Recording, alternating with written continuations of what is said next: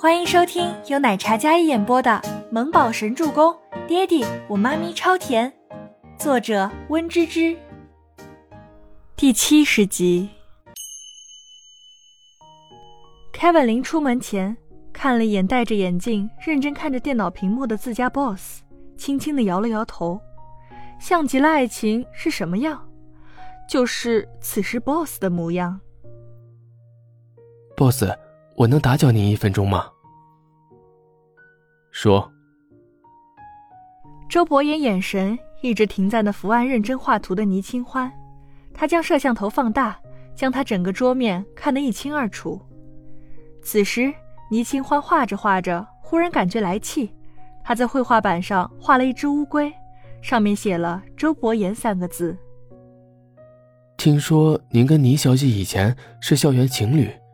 他现在不是失忆了吗？想要唤醒一个人的记忆，最好的办法不就是场景重现吗？中午倪小姐必然是食堂用餐，要不？Kevin 点到为止，话还没说完，直接开溜了，脚步极快，出门关门，把后半句留给 Boss 自己领悟。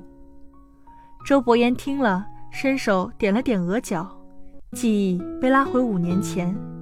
当年倪清欢为了追他，每天中午都将食堂包下来，让自家大厨做一大桌子美食请他吃。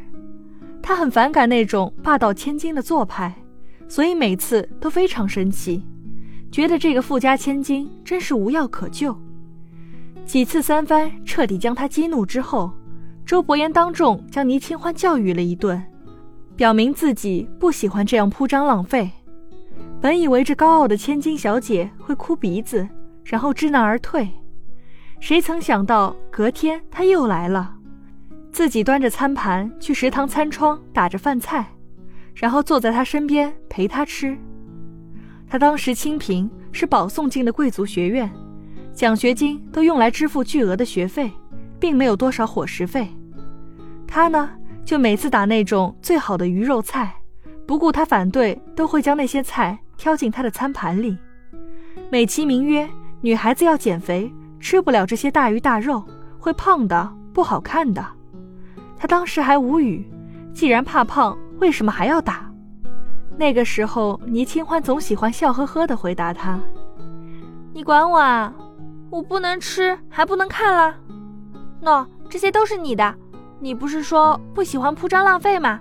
那就全部吃掉，不许剩。”那个时候的他霸道、野蛮又不讲理，怎么说也说不听，任凭他怎么拒绝，他会当着他面哭鼻子，可第二天还是会活蹦乱跳的出现在他跟前，跟狗皮膏药似的。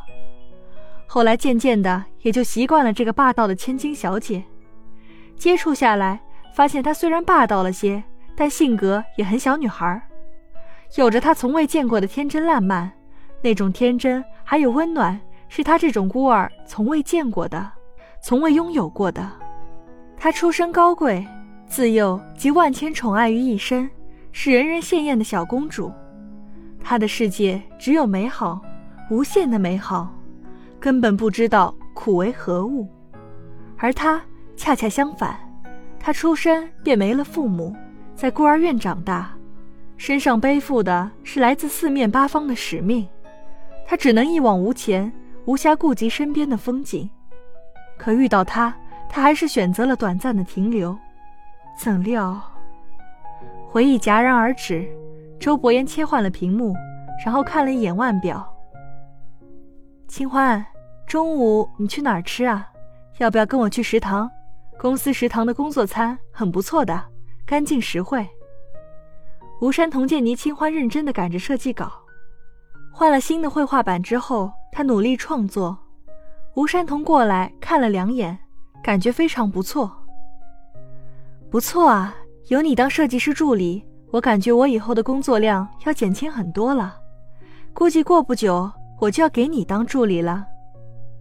山童姐，你这谬赞，我可不敢当。倪清欢有些不好意思，在隔着不远的宋可儿听到这话。秀气的眉头紧皱，他看了一眼自己怎么也不满意的设计稿，心里窝着一团火。一定是早上被当众丢脸了一番，害得他今天一天都不在状态。艾琳气冲冲地进了办公室，将文件摔在了桌面上。她刚去了一趟人事部，她得力助理罗飘飘莫名其妙地被开除了，她气得脸色都狰狞了。据说，是总裁的意思，不给理由直接开除。想必是总裁知道了飘飘对那绘画板动手脚的事情，否则他用了三年的助理怎么会莫名其妙的被开除了？这倪清欢究竟有什么本事？艾琳进来摔东西的动作很大声，大家都被吓了一大跳。